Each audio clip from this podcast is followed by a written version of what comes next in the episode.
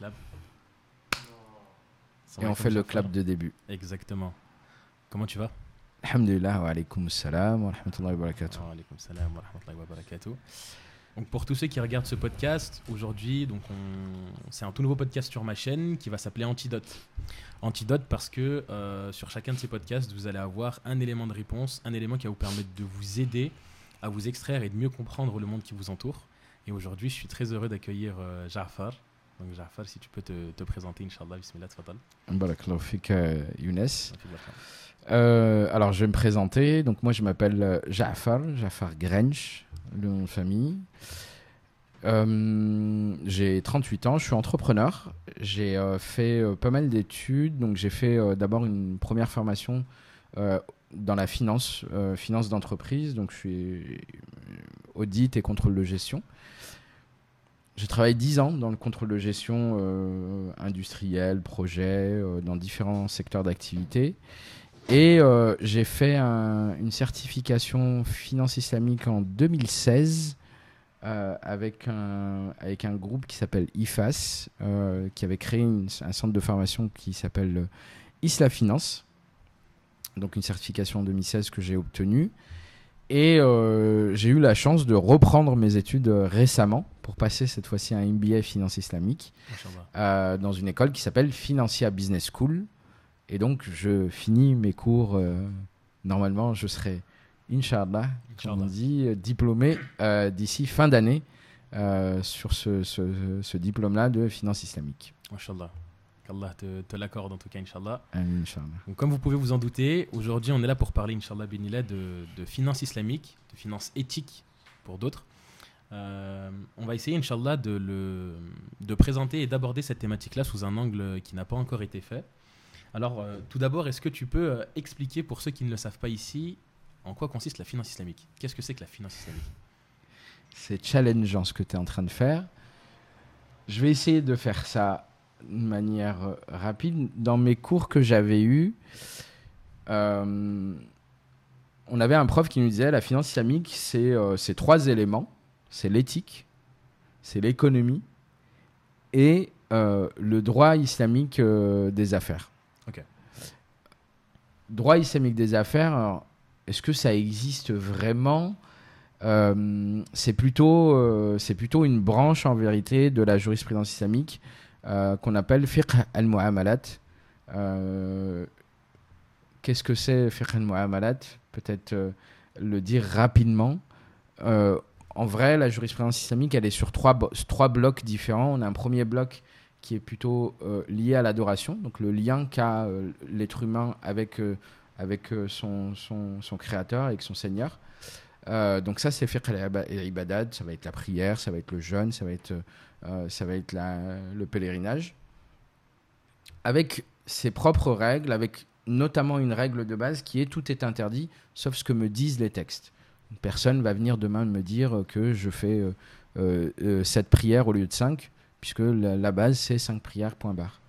Ensuite, on a un deuxième petit bloc qui s'appelle euh, fiqh al-usra, donc qui va être en lien avec le, la, famille. Euh, le- donc ça va être le mariage, ça va être tout ce qui va être mariage, divorce, héritage. Et donc ça, c'est un bloc à part avec des règles à part. Et enfin, le dernier gros, gros bloc de tout ça, euh, al-mu'amalat, c'est tout ce qui va être le lien entre l'humain avec l'humain. Sous, et j'aime bien rajouter, sous le regard du Seigneur. Ok. Et donc, du coup, ça va être, euh, ça va être tout ce qui va être social, sociétal, politique, économique, tout le reste. Tout ce qui n'est pas adoration, tout ce qui n'est pas lié à la famille. Et là, la règle de base, c'est tout est autorisé, sauf ce qui m'est interdit par les textes. Contrairement à ce que beaucoup pensent. Exactement. C'est important de le dire, c'est important de le mentionner. Je le, je le mets souvent en avant parce que euh, malheureusement, les gens euh, sont beaucoup dans un postulat de oui, mais euh, non, mais est-ce que c'est autorisé? Non, non. Est-ce que c'est interdit? Et vraiment, moi, c'est tous les sujets. Je ne sortirai pas les sujets polémiques qu'on a dans, dans notre société, mais encore une fois, tous les sujets, si on veut m'interdire quelque chose, il faut qu'on me prouve que c'est interdit à travers les textes. Et donc, c'est ça la finance islamique c'est que à travers ce qui, ce qui existe dans l'économie mondiale, ce qu'on appelle souvent l'économie conventionnelle, donc à travers ce qui existe là, que me disent les textes en, en face, les textes religieux en face? Et que me dit aussi l'éthique? Ouais. Parce que typiquement, euh, la finance islamique va par exemple interdire l'investissement dans l'armement, alors qu'il n'y a pas de texte qui interdit euh, l'investissement dans l'armement. C'est juste que éthiquement aujourd'hui, c'est éthiquement et moralement, on sait ce que font les armes, on sait les dégâts que font les armes dans, notre société. Donc on dit on n'investit pas dans ces choses-là. Inch'Allah. Et il y, a, énormément de personnes, tu vois, qui, peuvent nous regarder au sein de. Qui sont au sein de la communauté et qui se réfèrent au, au hadith de non, mais si- s'il y a un doute, on préfère s'en écarter. Tu vois Il y a Oui. énormément de personnes qui. Ouais, mais. Tu vois, c'est, euh, tu, tu dis quoi aux personnes qui le, qui le comprennent pas que pour eux, qui l'appliquent aux autres? Ouais, mais Alors, il y a un doute, alors dans, dans ce cas-là. Justement, c'est ce que c'était la réponse que j'allais faire, c'est que moi je suis d'accord. Dès qu'il y a un doute, oui, élo- éloigne-toi, éloigne-toi de, de ça, mais ne l'impose pas aux autres. Un, ne l'impose pas aux autres parce que tu n'es pas juriste. Euh, Déjà juste ça. T'es pas un juriste, t'es es un, j'allais dire t'es un citoyen lambda. T'es un musulman lambda. Tu fais tes prières, tu pratiques, tu essayes de t'instruire sur ta religion, pas de problème. Mais frère, sœur, impose pas ce que un tel t'a dit. Parce que ce un tel qui a dit, avec tout le respect que j'ai pour lui, il l'a dit parce qu'il a fait un travail d'analyse derrière. Il a fait un travail d'analyse de texte, de texte coranique, de textes basés sur le hadith, de textes basés sur les avis religieux qui existaient avant, de d'outils euh, juridiques euh, musulmans euh, sur lesquels ils ont fait un gros travail. Et généralement, quand il dit je ne fais pas ça, ou j'ai un doute sur ça, c'est ce savant-là ou ce juriste-là, c'est parce qu'il a fait tout un travail d'analyse derrière. Et, et moi, ce qui me pose problème aujourd'hui, dans notre société, dans la société musulmane, dans ces gens-là qu'on voit, euh, c'est que c'est qu'en fait, ils viennent en disant Ouais, mais Cheikh Antel a dit. Ok. Moi, je réponds Ok. Mais c'est pas mon avis à moi. Moi, j'ai un autre cher qui peut te dire le contraire de ce que tu viens de me dire. Bien sûr, ouais. Et donc, l- laissez cet effort-là, laissez cet effort d'analyse-là à ceux qui sont outillés pour ça. Hmm. Et Dieu sait qu'il y a énormément de personnes qui sont outillées, que ça ne se limite pas à des savants qui sont que en Arabie Saoudite. Le- les savants sont, don- sont dans le monde entier. On en a, on peut en avoir en France, on peut en avoir en Angleterre, en Europe, on en a. On a des savants en Europe, hein, euh, rassurez-vous, il en existe. hein.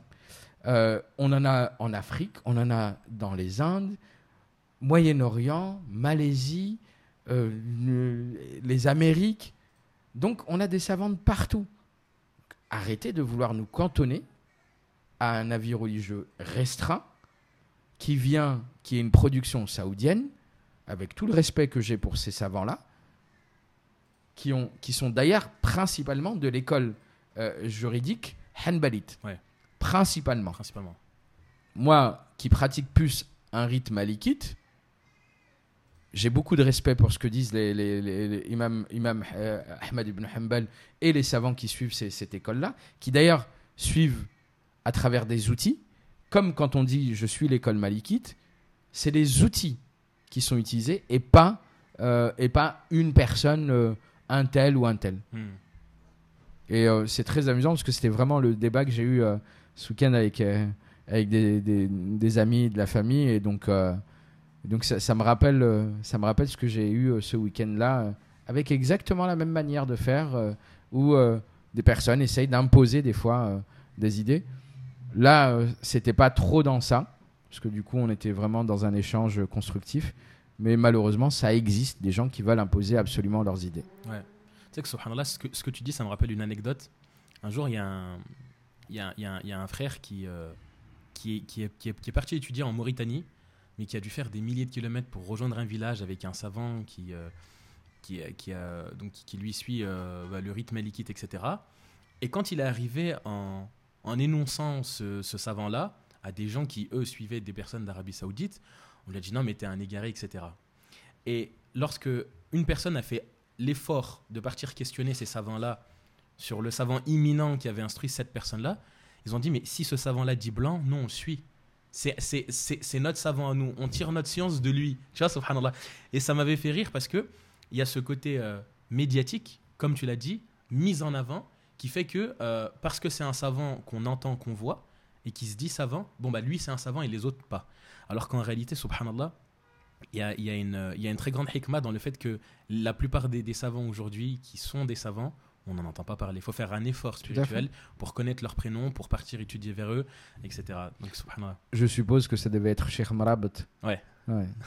subhanallah. Tu vois, Cheikh Marabat, c'est quand même une sommité qui est décédée il y a quelques années maintenant, Ouais. mais qui est, euh, qui est une sommité euh, et quelqu'un de très humble euh, qu'on retrouvait dans une région qu'on appelle Shinqit euh, en Mauritanie, Mm. qui est d'ailleurs, moi- pour moi, c'est là où il y a une grande production de jurisconsultes à travers le monde. L'Arabie Saoudite, d'ailleurs, quand, euh, quand, quand on parle d'Arabie Saoudite, l'Arabie Saoudite doit le retour des sciences euh, religieuses euh, dans ce pays-là à un Mauritanien, Cheikh Mohamed Amin Shinqiti, euh, qui vient de Shinqit et qui a, euh, et qui a évolué dans ces milieux-là euh, auprès de ces gens-là euh, là-bas. D'où le fait de s'instruire et d'apprendre. Exactement. C'est très important. Je peux juste rajouter une chose Bien parce sûr. que parce qu'on parle aussi à des Français Ouais. euh, et on parle aussi à des personnes francophones. Et quand tu m'as posé la question tout à l'heure sur la finance, c'est quoi la finance islamique Euh, Je voulais dire également que le droit français en a parlé. Et euh, je vais vous lire le texte, ce que dit le bulletin officiel des impôts qui a été publié en février 2009. Euh, comment comment c'est défini la finance islamique dans ce bulletin officiel des impôts hein, C'est euh, gouv.fr, hein, ça finit avec gouv.fr, euh, euh, les, les sites dans lesquels on va retrouver ce, ce texte-là. Je vous mettrai le lien en description. C'est la finance islamique se rapporte aux instruments financiers utilisés par les investisseurs qui souhaitent investir dans le respect des principes du Coran et notamment du principe de la prohibition de l'intérêt. Donc ça, c'est ce que dit le droit français, le bulletin officiel en France sur la finance islamique. Je le dis maintenant parce que je sais qu'on abordera un peu plus tard dans nos échanges Ouais. euh, sur euh, qu'est-ce qu'on peut faire en France ou pas. Ouais. Et, euh, et vous verrez qu'on peut faire des choses en France. Yes. Moi, je rebondis sur l'intérêt. Qu'est-ce que tu réponds aux gens qui pensent que la finance islamique, c'est que riba et que intérêt? J'ai le droit d'être trash ou pas? Ouais, franchement, on est sur. euh, Instruis-toi. on y va à fond. Va apprendre. Arrête, arrête. Apprends. Et après, viens discuter. Et je, et je serai potentiellement là, je te dirais, ok. Mais si tu t'es pas instruit, et si tu as juste vu des vidéos sous-titrées en français en plus, euh, de personnes euh, qui, euh, qui qui connaissent pas déjà ce que c'est l'économie, qui connaissent pas ce que c'est la finance, qui ont peut-être des notions de droit islamique, ça, je, je leur retire pas ce- ce privilège-là ou cette chose-là, et qui parlent et qui donnent un avis parce que la personne a posé une question orientée, parce que très souvent, les savants, quand ils, quand ils répondent, ces savants musulmans de, de- qui viennent de- de- du Moyen-Orient, quand ils répondent, ils répondent à une question. Orienté. Et la question, moi demain j'oriente la question et je dis euh, euh, alors euh, Chir, voilà, moi j'aimerais euh, j'aimerais acheter ça. J'ai trouvé le produit. J'ai dit à celui chez qui j'allais l'acheter que j'allais l'acheter. Euh, et euh, c'est la banque après qui a acheté pour moi. Hmm. Bah, il va te répondre euh, bah, c'est bizarre. euh, le fonctionnement, il est bizarre, ton, ton, ton fonctionnement. Euh, parce que c'est un truc déguisé, il y a du truc euh, déguisé derrière, il y, a y a un loup. Mais si tu viens et tu lui montres le contrat, tu lui montres le détail, le contrat en détail, je suis persuadé qu'il te dira pas, qu'il te répondra pas de la même manière. Donc d'abord, va t'instruire, va apprendre ce que c'est réellement la finance islamique, et potentiellement, je comprendrai que lorsque tu auras fait tes études en finance islamique, tu seras moins convaincu. Et là, moi, j'aurais pas de difficulté avec toi et j'aurais pas de difficulté à échanger avec la personne en disant, moi, je suis pas d'accord, je pense que c'est du bah peut-être. Moi, je suis pas de cet avis-là, mais quand tu connais pas, va apprendre. ce que, ce que tu dis sur la question orientée vers nos savants, il y, a un- il y a un imam lors d'un prêche qui a donné un exemple parlant. Il disait, euh, vous prenez deux personnes qui ont la même problématique euh, et qui euh, s'entendent mal avec leurs épouses dans, dans- leur couple, tu vois. Il y a l'un qui va voir un savant, donc c'est le même savant, et qui va dire, Yachir, ça va mal dans mon couple, est-ce que j'ai le droit de prendre une autre épouse? Il a dit, le shir va répondre automatiquement, oui, parce que la, la question qu'on lui a posée, c'est est-ce qu'il a le droit de? Le second va voir le shir et lui dit, Yachir, ça va mal dans mon couple, est-ce qu'il est préférable que je prenne une autre épouse? Il très grandement, le, savant va, lui répondre, non, il faut d'abord que tu, que tu te comportes bien avec ton épouse, que tu essayes de, de trouver des problèmes, etc. Tout, avant d'en prendre une deuxième. Même problématique, deux réponses complètement différentes, simplement par rapport à la question que la personne a donnée. Et ça, il y a beaucoup de personnes qui l'oublient, c'est que euh, nos savants, ce sont comme des moteurs de recherche, et en fonction des questions qu'on va poser, on va avoir des réponses complètement différentes. Moteur de recherche, blockchain. On parlera de blockchain tout à l'heure quand on, quand on voudra parler de, des, des sciences religieuses et que les sciences religieuses fonctionnent sous le même fonctionnement que la blockchain. Ouais. C'est un exemple que je donne souvent parce que du coup, c'est. euh, pourquoi je, je- je parle de blockchain dans, dans, dans les sciences religieuses? Parce qu'en fait, euh, quand vous prenez. euh, Les quand vous, pre- vous prenez un- une chaîne de transmission dans Ouais. un hadith, s'il y a une défaillance, s'il y a un, un- ouais, une défaillance dans la chaîne, Ouais. euh, on, on considérera que la chaîne est corrompue. C'est bizarre, ça ressemble beaucoup au système blockchain. Ouais. On, on en parlait en off tout à l'heure, donc, mais ça, ça ressemble beaucoup, beaucoup au système de blockchain. Donc, du coup, les sciences religieuses fonctionnent sur la blockchain. La blockchain a été inventée par les musulmans. euh, c'est une plaisanterie, hein, bien sûr, c'est une blague, mais on pourrait, on pourrait garder ça. La blockchain a été inventée par les musulmans il y a 14 siècles. Euh, en tout cas, dans l'esprit, l'esprit de la blockchain, effectivement, c'est euh, c'est ce qu'on retrouve dans les sci- sciences religieuses. Euh, oui, on parlait du coup par rapport aux intérêts. Oui.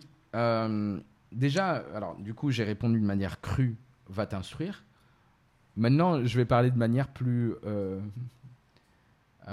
pas plus ludique, mais en tout cas, quand on dit c'est du riba, moi, la première question que je pose, c'est quoi riba Ouais.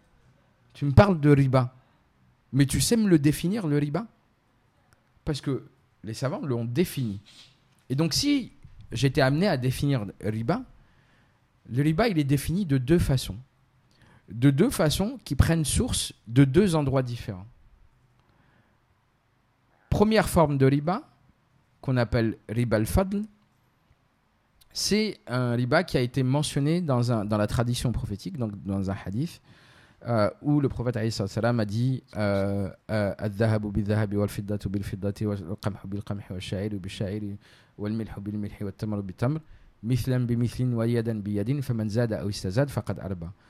Euh, maintenant, j'ai parlé en arabe, donc du coup, il faut quand même le traduire en français parce que tout le monde ne comprend pas l'arabe. Euh, il a dit l'or, l'argent, l'orge, le blé, le sel, les dattes, équivalent pour équivalent et main dans la main. Celui qui ajoute ou qui fait ajouter a fait du riba, a commis le riba ou a, euh, pratiqué le riba. Donc ça, c'est une des formes de, une des formes de riba qui est plus euh, du riba qu'on retrouve dans, euh, dans, un système de, dans un système de troc. Euh, les savants ont, ont catégorisé ça en deux gros blocs dans ces, ces choses-là. Premier bloc, or, argent, qui serait considéré comme étant des éléments monétaires. Et deuxième bloc, des produits de première nécessité, blé, orge. Ok. Donc, il y a ceux qui disent non, on se cantonne que à ces quatre éléments-là. Et il y a ceux qui disent ça s'élargit parce que tout ce qui va ressembler à l'or et à l'argent, eh ben, ça rentre. donc, tout ce qui va être élément monétaire, ça rentre dedans. Et donc, dans l'échange qu'on va avoir, c'est équivalent pour équivalent et main dans la main. Et du, et du coup, on sépare ces blocs-là. Prenons un exemple, parce que c'est toujours plus parlant quand on prend un exemple. Et je, vais même prendre un- une histoire véridique qui s'est passée au temps du prophète salam, euh, sur, euh, avec Bilal bin Rabah. Bilal bin Rabah, il prend, un, il prend les dates de Banu Quraïda, qui était. euh, euh, non, pas de Banu Quraïda, mais d'une autre, pardon, d'une autre tribu un peu plus lointaine que Médine, qui avait une, des dates de très grande qualité, de meilleure qualité que les dates de Médine. Et lorsqu'il échange les dates contre les dates, il avait donné, par exemple, euh, ça, donc c'est une, unité de mesure, un ça de, des, dates de l'autre village euh, un peu éloigné de Médine, contre deux ça, donc deux fois, la quantité de dates d'une moindre qualité. Et quand on est proche du Ramadan, je prends l'exemple de, de, et de. Ouais. Là, comme ça, c'est parlant. Degla, on va arrondir, c'est 5 euros le kilo. Le Mejhoul, c'est 15 euros le kilo pour arrondir. Dans la logique qu'on aura pour tous, si je donne 1 kilo de Mejhoul, je dois recevoir 3 kilos de Degla. Ouais. Ça, c'est la logique. Et ben, que dit le droit musulman sur ça? Il dit 1 kilo pour 1 kilo. On va me répondre oui, mais c'est pas la même qualité. Sauf que là, ce que dit le hadith, c'est 1 kilo pour 1 kilo. Et l'échange doit se faire tout de suite. C'est-à-dire que le 1 kilo que je donne, que, que, qui, me, qui me donne en, en mejhoul, je dois donner le 1 kilo tout de suite. Si je décale ça de une, ne serait-ce que d'une journée, j'ai fait du riba. Là, ça, ça rentre dans ce qu'on avait préparé sur les pratiques qu'on peut avoir dans, dans, dans le quotidien. Ouais. Un- une autre pratique, et là, mesdames, je vais vous parler plutôt à vous, euh, c'est sur l'or. Pourquoi je dis mesdames? Parce que du coup, l'homme n'est pas censé porter l'or, mais ça, c'est un autre sujet. Euh, sur cette, sur ces, ces- ces échanges-là, on connaît tous les qualités d'or. L'or, elle a ses qualités. On a du 18 carats, du 24 carats, tout ça. Pourquoi ces carats-là? Parce que en fait, c'est une histoire de quantité d'or à l'intérieur de- d'un bijou. La logique voudrait que un 24 carats coûte forcément moins cher qu'un 18. Si j'échange, si je fais de l'échange d'or, j'ai 100 grammes de 18 carats, je dois recevoir 100 grammes de 24 carats. On va me répondre oui, mais non, mais c'est pas possible euh, parce que sinon après euh, euh, il y en a un qui va être lésé. Et bien à ce moment-là, vendez le 18, prenez l'argent et rachetez du 24. Ça c'est autorisé. Et c'est d'ailleurs ce que répond dans le hadith avec Bilal ibn Rabah, c'est ce qui est répondu. C'est prends, vends et rachète. Mais en troc, c'est non. Donc c'est là où l'argent a son importance. C'est là où l'argent a son importance. Allez, j'ouvre tout de suite la porte du Forex. Parce que, parce que les gens adorent parler du Forex tout de suite à ce moment-là. Allez, vas-y. Oui, mais comment on fait avec le Forex? Est-ce qu'on peut ou pas? Bah, moi, ma réponse, c'est euh, est-ce que l'échange est immédiat? Si c'est non, ça pose problème. Bah oui. Euh, je suis pas en train de donner une fatwa. Clairement, je ne donne pas de fatwa. Mais juste, je vous- je- je- j'analyse et je décortique Ouais, la ouais. chose. Comme ça, personne me mettra sur les côtes. Il a fait une fatwa. En plus, c'est pas un shir. On n'a pas envie de se manger qui de est mise en. Ouais. Et je suis pas un shir et je ne, je ne donne pas de fatwa. Mais, en soi, si on se base sur ce texte-là, tout à l'heure, on parlait de fiqh al-mu'amala, dit tout est autorisé. Maintenant, là, on arrive sur les interdits. Et là, c'est un interdit. L'échange monétaire, dans le même bloc, j'échange de l'or contre de l'argent.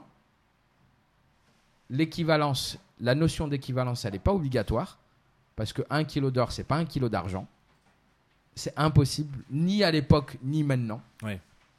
Donc, du coup, on peut échanger. Par exemple, si c'est du dollar contre, euh, contre, contre de l'euro, on peut échan- échanger de- du dollar contre l'euro euh, avec une valeur différente. euh, une valeur différente. Un dollar qui vaut euh, 75 centimes d'euros ou un dollar qui vaut 1,25 euro. Ça dépend de l'époque dans, dans- laquelle on est. En ce moment, il paraît que l'euro est beaucoup plus faible. Quoi qu'il en soit, là, l'équivalence, elle n'est pas importante. Par contre, ce qui est important, c'est l'immédiateté. Et donc, si c'est pas immédiat, la transaction ne peut pas se faire. Donc du moment que c'est en spot, du moment que c'est immédiat, Exactement. Donc les, tous les futurs là que vous voulez faire et tout euh, pour vous faire des sous, bah oubliez. Parce que c'est pas de l'immédiat Ouais. et donc c'est du riba, c'est de l'intérêt. Ouais. C'est de l'usure plutôt. Parce que le mot intérêt en vrai il a plusieurs significations, mais on va garder le mot en arabe, c'est du riba. Ok. Donc ça c'est une des définitions que j'ai données de, de riba. Ouais. Maintenant il y a l'autre définition du riba qui elle prend source du Coran et qui est détaillée aussi dans le, dans, le hadith. Et la deuxième forme de riba, c'est ce qu'on appelle riba nasi'a. Et elle se euh, voit et elle, se, elle est visible dans le cas d'un prêt. Euh, et d'ailleurs, le hadith, il dit euh, Kullu riban. Tout prêt qui donne, qui apporte un, avantage et du riba. Eh ben, je vais donner encore un exemple. Euh, je vais donner un exemple parce que du coup, on pense beaucoup au, au sy- système bancaire euh, qui là, personne ne l'a autorisé. Euh, même s'il y, a- encore une frange de, savants qui disent que le prêt bancaire, c'est pas forcément du riba, mais c'est très, très, très, très, très, très, très minoritaire. mais il y a quand même des gens qui sont venus sur la, sur la masse d'avis, qui ont zoomé, qui ont dit OK, parce que ça nous arrange. Bien sûr. Tu vois? Bien sûr. Et on parlera pas de la fatwa. On parlera de la fatwa de- juste après la fatwa de 1991, Ouais, vas-y. celle des, euh, des savants européens, euh, qui n'a d'ailleurs pas autorisé le riba. Et qui, et, et qui d'ailleurs sont revenus sur la plupart des, euh, des, des choses qui. Oui. Ouais. Oui, la Oui. plupart d'entre eux aujourd'hui disent euh, on, on- on regrette parce on se rend compte que les gens n'ont pas compris ce- nos, nos- nos textes. Mais comme dirait, euh, Euh, trop tard, le mal est fait, c'est ça Exactement. Mais quoi qu'il en soit, pour revenir sur, la, sur, la notion, sur cette notion-là, donc tout prêt qui apporte un avantage, c'est du riba. Younes, j'ai besoin de 1000 euros. Ouais. Je viens de voir. Je dis prête-moi 1000 euros. Tu me réponds, ok. Je te donne 1000 euros, tu me rendras 1000 euros. Jusqu'à présent, tout va bien. Ouais. Il n'y a pas d'avantage. Tu m'as prêté 1000, je te rends 1000. Mais, tu as mis une condition à ça. La condition que tu m'as mis, tu m'as dit, euh, je te prête ces 1000 euros à condition que j'ai des travaux chez moi. Tu es un bon peintre. Je suis un piètre peintre, donc m'appelez pas. Euh, tu es un bon peintre. Tu me retapes la maison et tu me fais une réduction de 25% pour, euh, pour ça. Ok. Il est où l'avantage? 25% de réduction parce que, parce que je t'ai prêté de Parce l'argent. que j'ai conditionné Ouais. le prêt à ces 25% de réduction. Ouais. Vous voyez, là, du coup, j'ai pris l'exemple de- de- de- de- de- d'une réduction. Je peux prendre l'exemple de tu me laisses ta voiture pendant, pendant, pendant six mois. Ouais, Je peux prendre plein d'exemples. ouais. Et, et, et c'est pas euh, cette voiture-là, elle n'est pas là en tant qu'hypothèque ou en tant que gage. Elle est là en tant qu'avantage.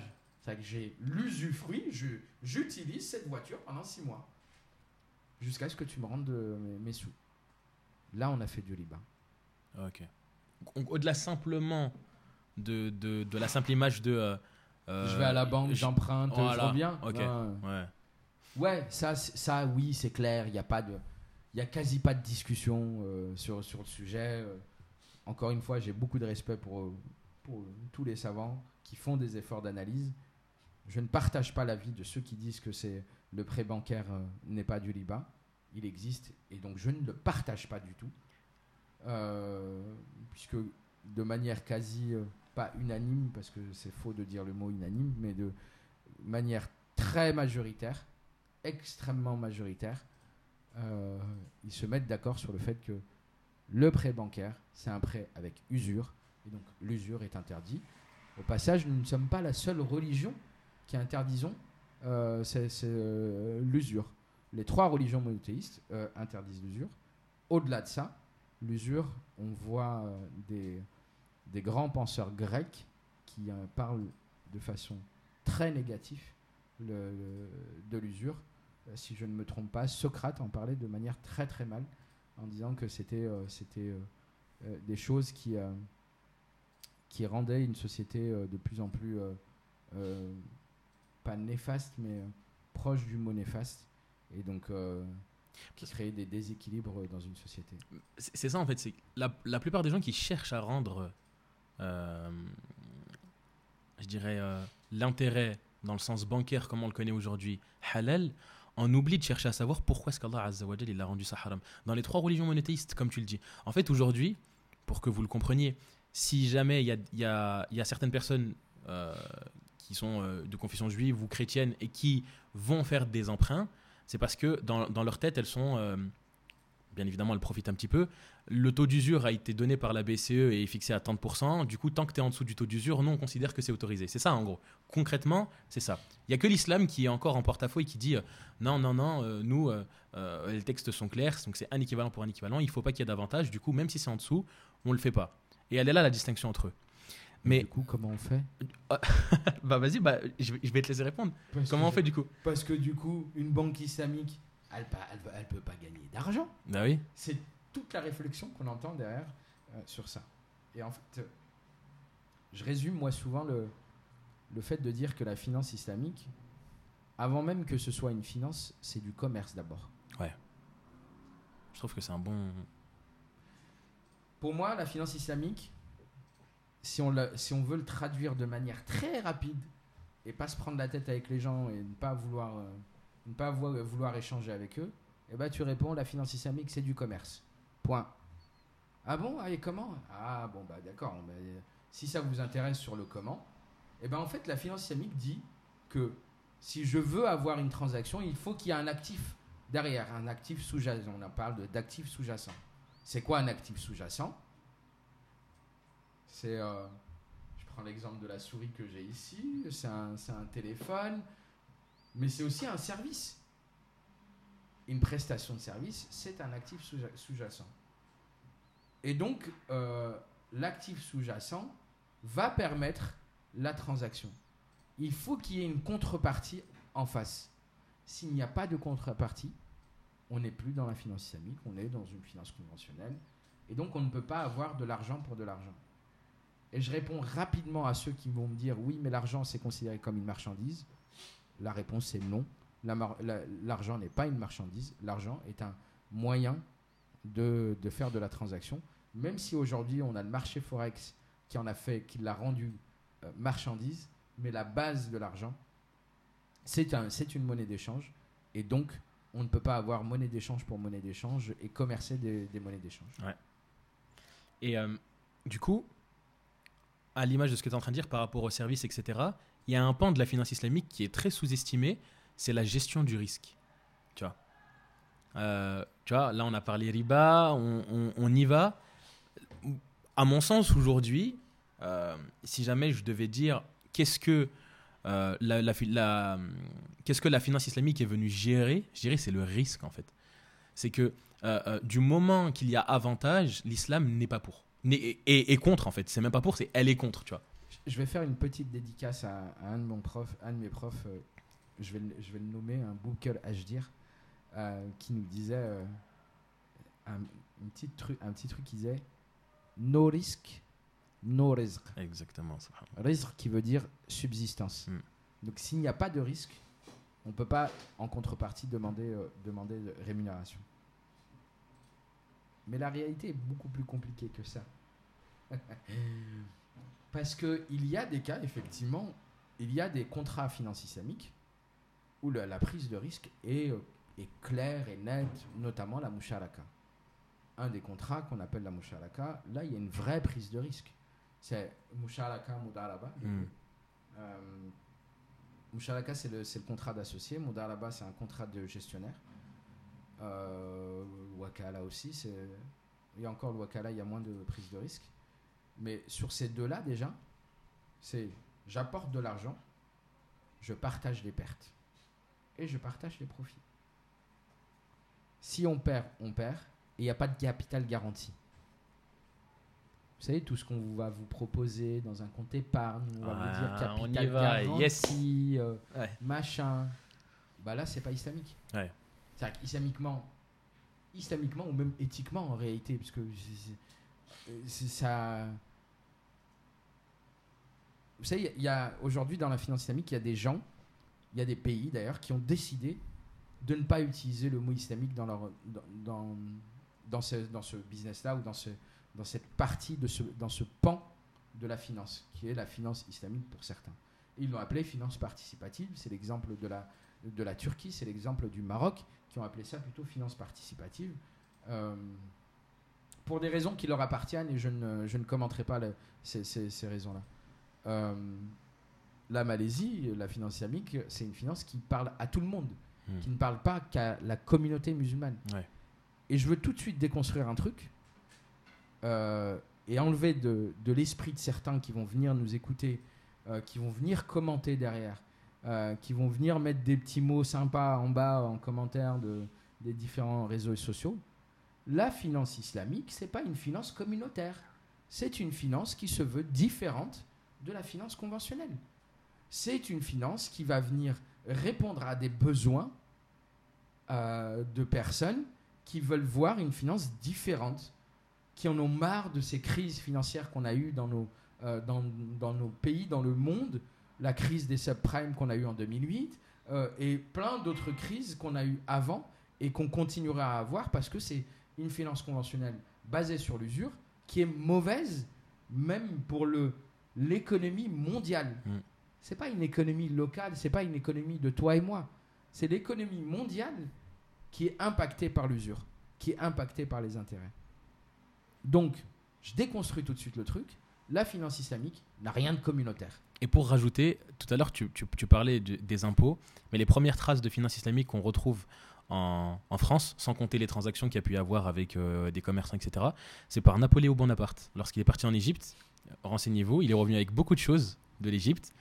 On va pas parler de droit, on va laisser ça de côté. Non, on va, pour- on va- on va s'éviter, on va s'éviter les polémiques de euh, est-ce que, est-ce que le, le code civil prend source de, de la fi- de- du droit musulman. Ça, on va laisser de côté. Allez voir euh, ce que dit Octave Pezles, euh, historien euh, spécialisé de, du code civil ou du code Napoléon, ce qu'il en dit. C'est pas moi qui le dis, donc allez voir Octave Pezles ce qu'il dit. Euh, allez discuter avec, euh, avec des, des, euh, des profs de droit comparé. Il y a des livres de droit comparé entre la- le, le droit musulman et le droit français. Bien sûr, le- tous les droits évoluent dans le temps. Donc, et comme je vous l'ai dit tout à l'heure sur la règle de fiqh al-mu'amalat, c'est la base, c'est l'autorisation. Donc ça veut dire que euh, on s'adaptera toujours à- aux, aux nouveautés, Mhm. puisqu'on partira toujours du postulat que c'est autorisé et on reverra que les interdits à travers les, les sources de droit. Ben tu vois, subhanallah, c'est de par, historiquement parlant, c'est de par la situation géopolitique dans laquelle se trouvaient les pays musulmans et euh, les populations et la diversité qui, est pu- qui, qui pouvait y avoir au sein euh, du, du- du- pays et de la société, qui a fait qu'ils étaient autant avancés euh, d'un point de vue droit, d'un point de vue finance, c'est qu'ils ils devaient proposer des solutions qui contentaient tout le monde. Et ça, il y a très peu de personnes qui le savent. C'est pour ça que dans la plupart aujourd'hui des pays occidentaux, euh, le droit et même des mécanismes financiers, etc., sont inspirés très fortement de la finance islamique. Même si ensuite oui. on en a fait euh, des swaps, des double overlow, des triple A et des triple B, comme on a pu voir pendant la crise des subprimes et qui nous a amené là où on en est aujourd'hui. Ah, les swaps. Euh, Mais mais t'avais commencé, t'allais commencer par poser une, une question en fait.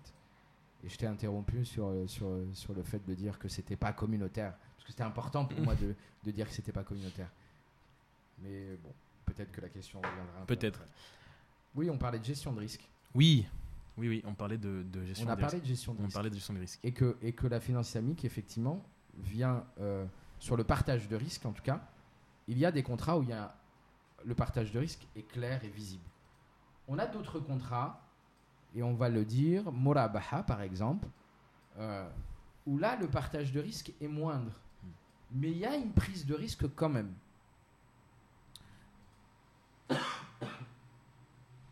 La prise de risque, elle se fait dans le, lorsque l'établissement financier prend possession du bien.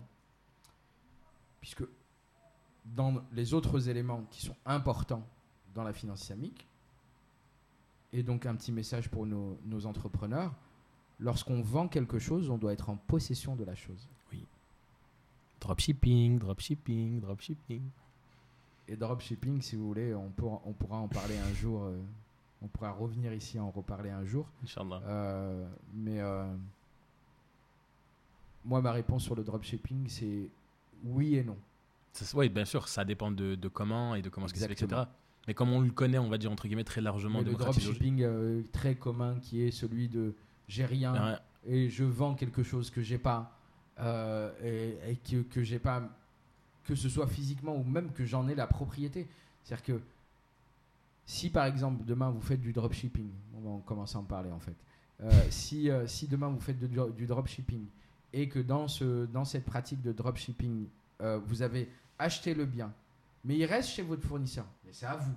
C'est votre marchandise qui est là-bas, en Chine, parce que du coup c'est souvent en Chine que, que, nos fournisseurs gardent le truc, et que la commande de votre client déclenche la livraison depuis votre fournisseur vers votre client final, cette marchandise, elle était à vous. 100%. Parce qu'on la détient, parce qu'on l'a acheté. On l'a acheté. Exactement. Et décorrélé à ça, la notion de paiement. Vous l'avez acheté, vous l'avez toujours pas payé, c'est quand même à vous. On est d'accord. Même si vous n'avez vous avez pas payé tout de suite. On est d'accord. Ça aussi.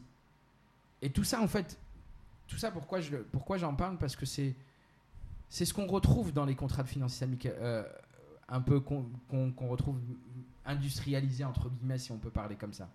La murabaha, c'est ça, en fait.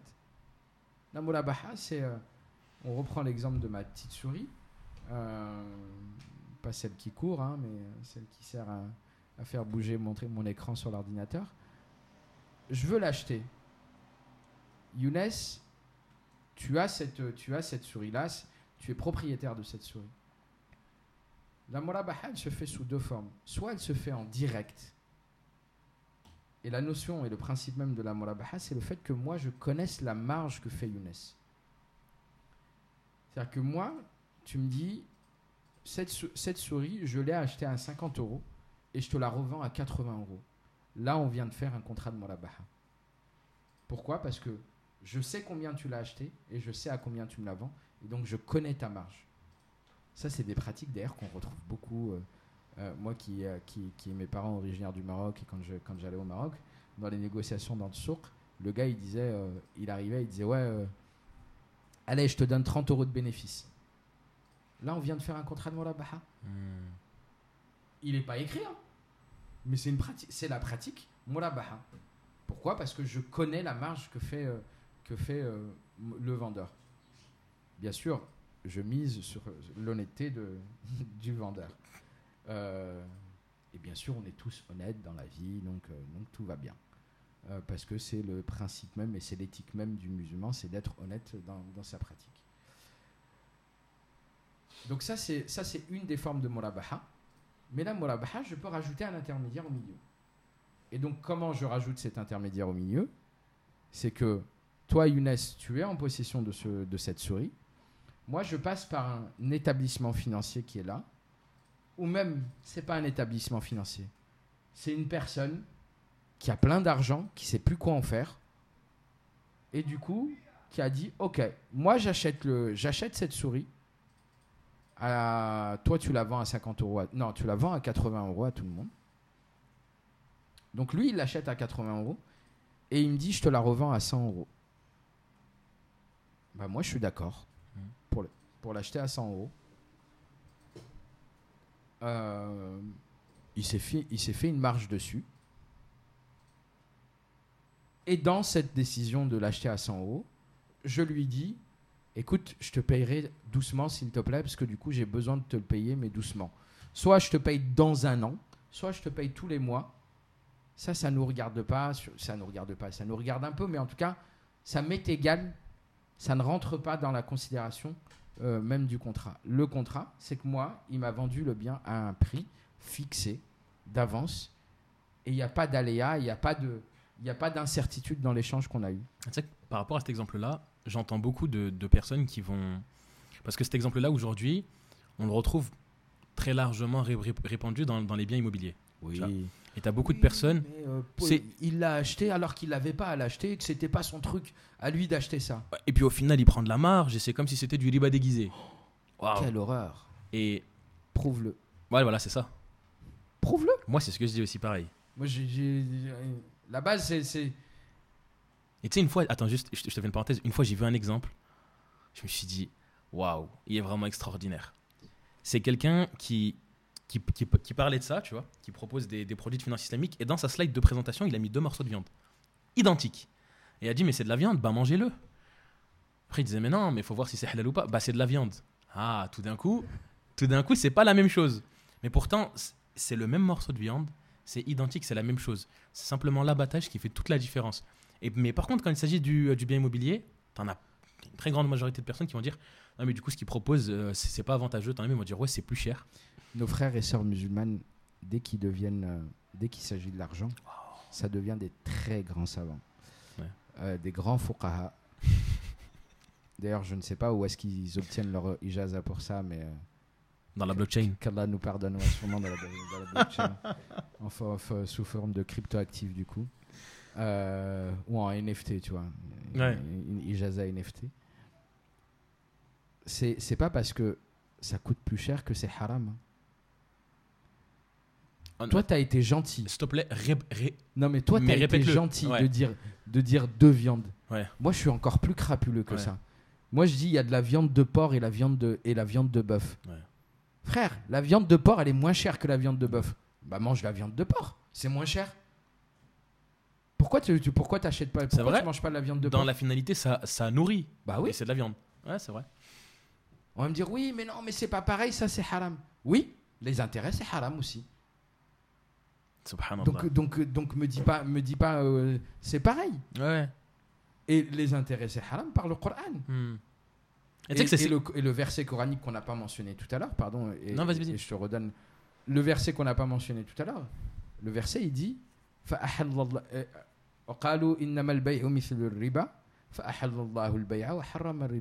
Et ils ont dit que le commerce, c'est comme l'usure, c'est pareil.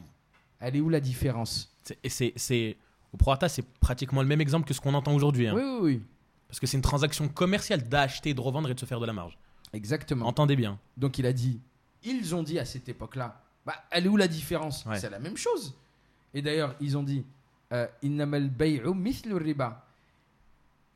Les, les, les savants musulmans, quand ils analysent ce verset-là, ils disent que quand, quand, quand ils ont dit ça, Ouais. quand les personnes qui sont venues voir le prophète dire ça, ils ont mis comme norme le riba et comme accessoire le commerce.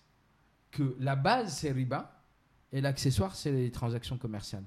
Et là, il y a un rééquilibrage. Le verset, il rééquilibre la chose et il dit Ok, le commerce est autorisé le riba c'est interdit. Mais il n'y a pas de discussion avec ça. Anis Lajnef, je ne sais pas si tu connais, oui, oui, tu as déjà entendu parler. Ancien trader mashallah, qui aujourd'hui a compris le système monétaire, etc. Et qui s'est intéressé aux, aux- aux questions de finance islamique, a pointé la différence qu'il y a entre les deux. En fait, c'est le statut. Une dette, c'est une dette. Elle se transmet de génération en génération. Si tu ne la payes pas, tu es obligé, à un moment donné, de recouvrer ta dette. Même par des arrières, petits-enfants, etc. Et, tout, et ça se transmet dans, dans l'héritage. D'ailleurs, dans le droit français, c'est comme ça. Dans Exactement. le droit islamique, c'est comme ça. Dans tous les droits du dans monde. tous les droits du ça. monde, c'est comme ça. Une transaction commerciale, non. Demain, il se passe quelque chose, la banque a pris le risque, c'est un partage des risques de manière équitable, ça ne se transmet pas.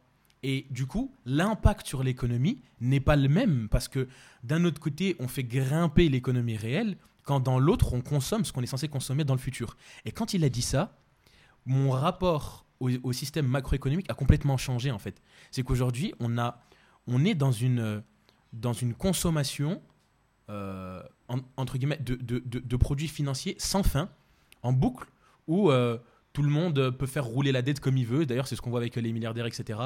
Que euh, tu peux utiliser des systèmes et des mécanismes où tu peux faire et tu peux mettre tout et n'importe quoi, pour qu'au final, les personnes qui t'ont prêté de l'argent le retrouvent par n'importe quel moyen. Bah, D'ailleurs, comment se financent aujourd'hui les entreprises? C'est beaucoup avec les effets de levier. C'est-à-dire Exactement. qu'aujourd'hui, les mecs, ils, en fait, ils ont l'argent, Hmm. mais ils vont aller, ils passent par un prêt bancaire pour justement faire un effet de levier, pour Hmm. permettre de. Et en, et en fait, ça génère quoi? Ça génère du, du fictif, ça génère du, du vent. Hmm. Et en fait, ce vent-là crée des bulles, et des bulles qui, qui, qui pètent comme des ballons de baudruche au moment des crises. Exactement. 2008, Exactement. 1929, Mm. et on peut encore. Et et- et il y, a eu- il y a eu plein, plein de crises dans le monde, et on en aura encore hein, qui vont arriver. euh, Ah, euh, je vais pas faire le mec euh, Nostradamus. euh, bientôt, vous allez, avoir, ouais. vous allez avoir une crise. Mais on- on- on- les économistes et les, et- et les financiers le, le savent qu'il y a des cycles en fait. Et ces cycles-là, bon, bah, elles viennent régulièrement.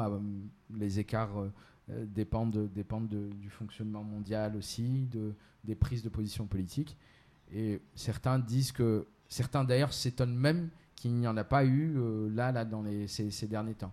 On a eu la crise récemment suite à, suite à la guerre en Ukraine, euh, euh, entre les Russes et, l'Ukraine. C'est une crise qui a pas. Qui a, ça va, pour l'instant ça va, mais je pense que ça ne saurait tarder. Le, le- le pétage, il va tarder dans pas je longtemps. suis quoi. 100% d'accord avec toi. Moi, j'avais une demande. Vas-y. Tu as parlé de, t'as parlé de Anis euh, euh, Lagenef. Ouais. Moi, j'espère vraiment qu'Anis Lagenef sera à ma place Mais- demain Je veux qu'il soit là. et, et, et que, et que en fait, euh, il parle et qu'il dise les choses mieux que moi, en fait. Ah, mais je veux qu'il soit là. Bon, bah, on fera en C'est sorte c'est dans soit mes, là. mes objectifs, ouais. Je veux, je veux, je veux qu'il soit là. Euh, et et tu sais que c'est ces- mêmes personnes-là ensuite qui vont dire Ouais, mais du coup, maintenant, boucler les, les fins, les fins de mois, c'est compliqué. Tu vois? Tu vois, c'est-. Encore une fois, on pense. Tu sais, subhanallah. Il y a pas longtemps, je suis, je suis sorti, parce que tu vois, tu, tu penses business, etc. et tout, et au final, tu as, du mal à te concentrer, et je suis sorti, je suis juste parti marcher. Et je repensais, tu vois, un petit peu euh, au podcast qu'on allait faire. Et la- le premier truc qui m'est venu, c'est l'islam est venu pour que l'on fonctionne comme une communauté, qu'on pense global, c'est-à-dire de manière universelle, intemporelle, qu'on pense au futur, qu'on pense à nos enfants, qu'on pense à notre prochain, Humanité. humanité. Et aujourd'hui, on ne fait que penser à soi. Et du coup, c'est ce qui donne euh, euh, les, les problématiques qu'on a aujourd'hui. Si les gens s'attardaient à comprendre comment est-ce que les produits financiers fonctionnent de manière globale à l'échelle mondiale, on ne se retrouverait pas avec toute une euh, population de personnes qui sont de confession musulmane à, à- à dire euh, oui, non, mais aujourd'hui on a besoin pour devenir propriétaire pour ci, pour ça, parce que demain quand j'aurai ma retraite, euh, euh, comment je vais faire pour, pour payer mon loyer, il faut que je sois propriétaire. Sinon, t'en as carrément qui disent Mais de toute façon, l'inflation, elle augmente, les taux d'intérêt, ils sont en dessous, donc euh, tranquille, c'est pas haram. Tu vois? Si, si les gens pensaient et savaient comment ça fonctionnerait, tu vois? Subhanallah. La meilleure des années, le meilleur des mois, le meilleur des anges, le meilleur des hommes, le meilleur des livres, et le premier verset, c'est celui-ci. Et qu'est-ce qu'on a au final? Toute une génération de personnes qui ne s'instruisent pas, qui ne connaissent pas, qui n'apprennent pas, et du coup, on se retrouve à, à- à- devoir, entre guillemets, expliquer des, euh, des choses, alors que si simplement ils avaient fait un effort, comme tu as dit, d'ouvrir le Coran et de lire, ils l'auraient su. Ils ont dit que le commerce était la même chose que l'usure. Allah a dit on a autorisé le commerce et on interdit l'usure. Subhanallah. On va faire un peu de spiritualité du coup. Allez, c'est parti. Lorsque. Lorsqu'on parle de. En fait, euh, un croyant, c'est quoi? Un croyant, c'est quelqu'un qui se soumet aux ordres du divin. Exactement. Il va essayer de comprendre, mais il se soumet d'abord D'abord. aux ordres du divin. Et comme j'ai dit tout à l'heure, il y a euh, le droit musulman, il fonctionne d'abord sur un principe d'autorisation. Et euh, il n'y a aucune incompatibilité d'ailleurs entre vivre ici et pouvoir pratiquer sa religion. Euh, ça aussi, c'est une réponse aux petits haters qui vont venir après. Parce que, en fait, les interdits sont faibles. Et les interdits qu'on a, en fait, on se soumet. Alors, bien sûr, oui, euh, le porc, c'est interdit, mais pourquoi c'est interdit? Moi, ça me fait sourire quand on me dit le porc, c'est interdit parce que, parce que la viande de porc ne pouvait pas se conserver en Arabie. Il n'y avait pas de porc en Arabie, Arabie. ça n'existait pas, le porc en Arabie. Ni le porc, ni le sanglier n'existaient dans ces, dans ces territoires-là. D'ailleurs, le, le porc et le sanglier, on, on le retrouve plus dans des milieux euh, un peu plus tropicaux qu'équatorial. Donc, du coup, euh, venez pas me raconter des conneries en me disant que ça se conservait mal. Parce que, purée, euh, fallait, fallait, fallait mettre énormément de temps pour ramener ça. Et en fait, euh, c'était pas possible. Donc, mais il vient l'interdire. Donc la première chose qu'on doit dire sur ça, c'est ok, je me soumets à cet interdit-là. Ouais, exactement. Si j'arrive à analyser le pourquoi, bah, tant mieux pour moi. Ouais. Aujourd'hui, on, a, on arrive à analyser le pourquoi. Effectivement, un problème de conservation. Effectivement, il y a un problème sur la, sur la, viande en elle-même qui est, qui, est, euh, qui est fortement cancé- cancérigène. C'est pas moi qui le dis. Hein. C'est des scientifiques, biologistes, pas du tout musulmans hein, d'ailleurs, qui le disent. Donc, euh, donc voilà, après, vous faites comme vous voulez avec ça. Mais moi, je vous dis que c'est. voilà, finalement, c'est pas plus mal qui, qui nous a été interdit. Mais la première des choses qu'on doit faire, c'est on se soumet à, ces textes-là. Donc quand, le texte nous dit riba c'est interdit, c'est interdit.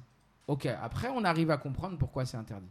C'est interdit parce que c'est déconnecté de, l'économie réelle. C'est interdit parce que, euh, parce que ça crée des inégalités, parce que ça crée des injustices. Euh, et donc, nous qui aujourd'hui prenons la justice sociale, la justice environnementale, euh, ces, toutes ces formes de justice euh, qui existent dans le monde, et ben en fait, euh, les textes religieux viennent, euh, viennent dans ce sens-là. D'ailleurs, au passage, euh, dans le droit musulman, il y a, y a ce qu'on appelle les principes directeurs. On a cinq principes à, faire attention, sur lesquels il faut faire très attention. Et si elles sont en, en violation de ces principes-là, donc ça veut dire que le texte ne vient pas, ne vient pas, n'est pas en raccord avec ce qui est demandé. Donc c'est quoi? C'est la protection de la vie humaine. Donc ça répond à tous ceux qui font des conneries euh, et qui font, euh, qui font des choses euh, atroces et horribles dans le monde. Donc il faut protéger la vie humaine. Et quelle que soit la vie humaine, elle n'est pas forcée d'être d'être musulmane. La protection de la pensée. Donc on protège les pensées des uns et des autres. Et on accepte la, et on accepte et on ne fait pas que tolérer, mais on accepte volontiers la différence qui peut exister avec les autres, donc la différence de pensée. C'est ce qui fait qu'on a plusieurs courants dans notre religion, mais également le fait que des gens de d'autres confessions ont vécu pendant des siècles et des siècles en communauté avec les musulmans. Euh, on parle beaucoup de chrétiens d'Orient, mais euh, euh, si l'islam voulait faire disparaître les chrétiens d'Or- d'Orient, il l'aurait fait il y a 14 siècles. 100%. Et pourtant, ça fait 14 siècles que les chrétiens sont, sont, sont sur cette terre-là et pratiquent leur foi de manière, euh, de manière libre euh, sur ces terres-là. On, on nous parle dans- de tolérance. Non, mais juste, il faut faire un parallèle. On nous parle de tolérance et de société et de dire que l'islam est une société intolérante. Euh, et, et- et on prend l'exemple de l'Angleterre, etc. et tout par rapport à l'Europe. Je, fais- je fais une parenthèse parce que ça me, ça me tient à cœur. À l'époque, il y avait des tribunaux chrétiens où les musulmans ne, ne, ne, Ne s'y rem- mêlaient pas, ne ouais. se mêlaient pas. Il y avait des dirigeants euh, qui, qui, qui, qui, gouvernaient, entre guillemets, et qui géraient l'affaire euh, des religions, que ce soit juifs ou, chrétiens. Ouais. Ils devaient simplement payer un impôt. Si une guerre était déclarée, ils ne devaient pas combattre. Ils, ils- ils n'allaient pas combattre. C'est-à-dire que la défense était tenue à 100% par des personnes de confession musulmane. C'est-à-dire qu'ils étaient défendus. Ils, étaient- ils avaient le droit de commercer comme ils veulent, avec leurs droits. L'État avait un devoir de les protéger. En Exactement. contrepartie de cet impôt-là, Exactement. qui est d'ailleurs un impôt qui n'est pas inéquitable, puisqu'en contrepartie, le musulman, lui, donnait la zakat. Exactement. Et le- la. Bon, bah, du coup, tu as ouvert la porte de la dimitude.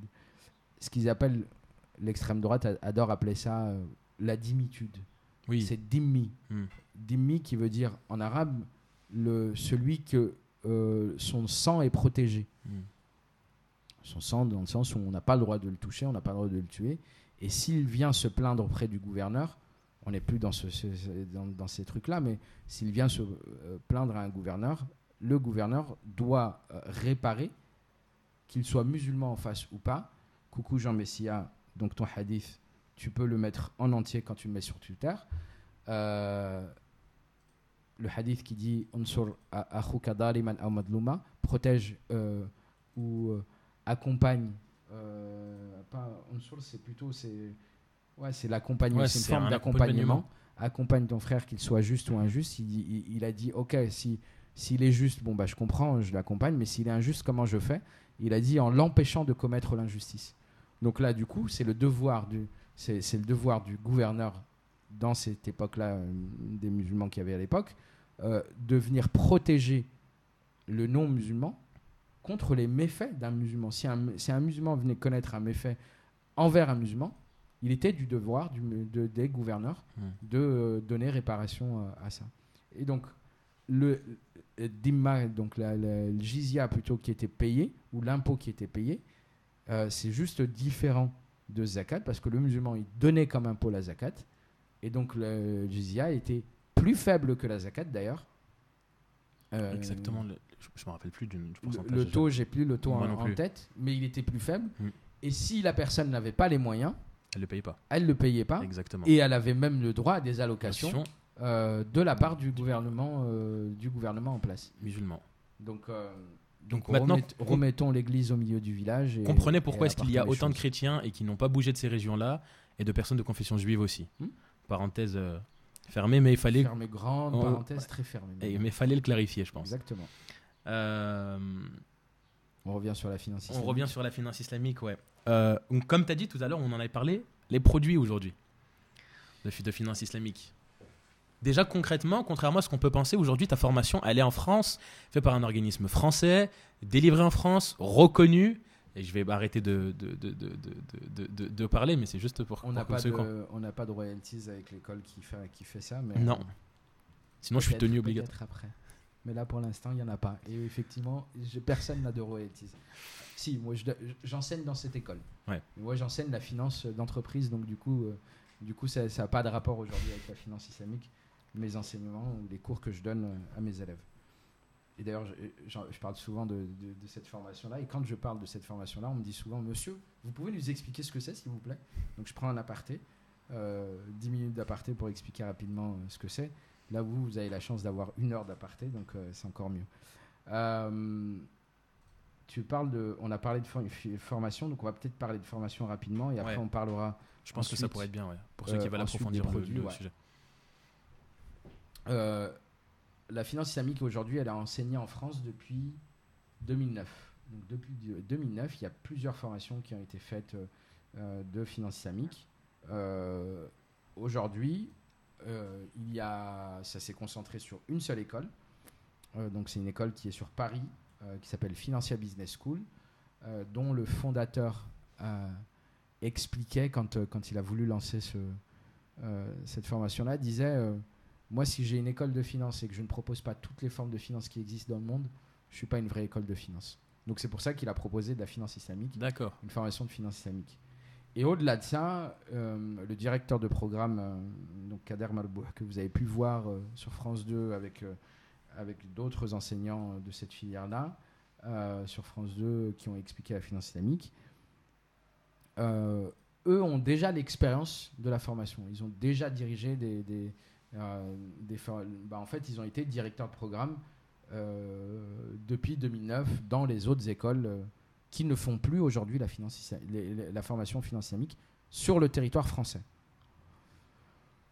Euh, donc, cette école-là aujourd'hui propose un MBA finance islamique qui se fait sur un an euh, avec des, cours, mais euh, vraiment euh, assez poussés, euh, sur d'abord le droit musulman, sur aussi euh, la notion de laïcité, Ah ouais. euh, parce que c'est intéressant d'avoir ça.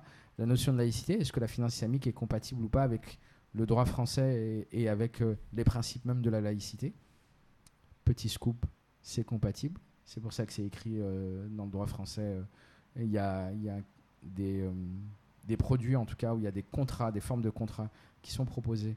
Euh, donc, c'est pas des produits, euh, pardon, euh, à noir, mais c'est pas des produits, c'est des euh, contrats qui sont écrits euh, dans, dans le droit français. Si je m'excuse auprès d'Anouar, c'est parce que c'est mon prof qui nous avait dit euh, que euh, si- s'il y en a un d'entre vous qui dit produit, euh, je, je m'énerverai. Donc, je me, donc voilà, je m'excuse devant lui. Moi, j'ai- moi, moi, j'écris produit en question, du coup, je vais me faire taper par Monsieur Anouar.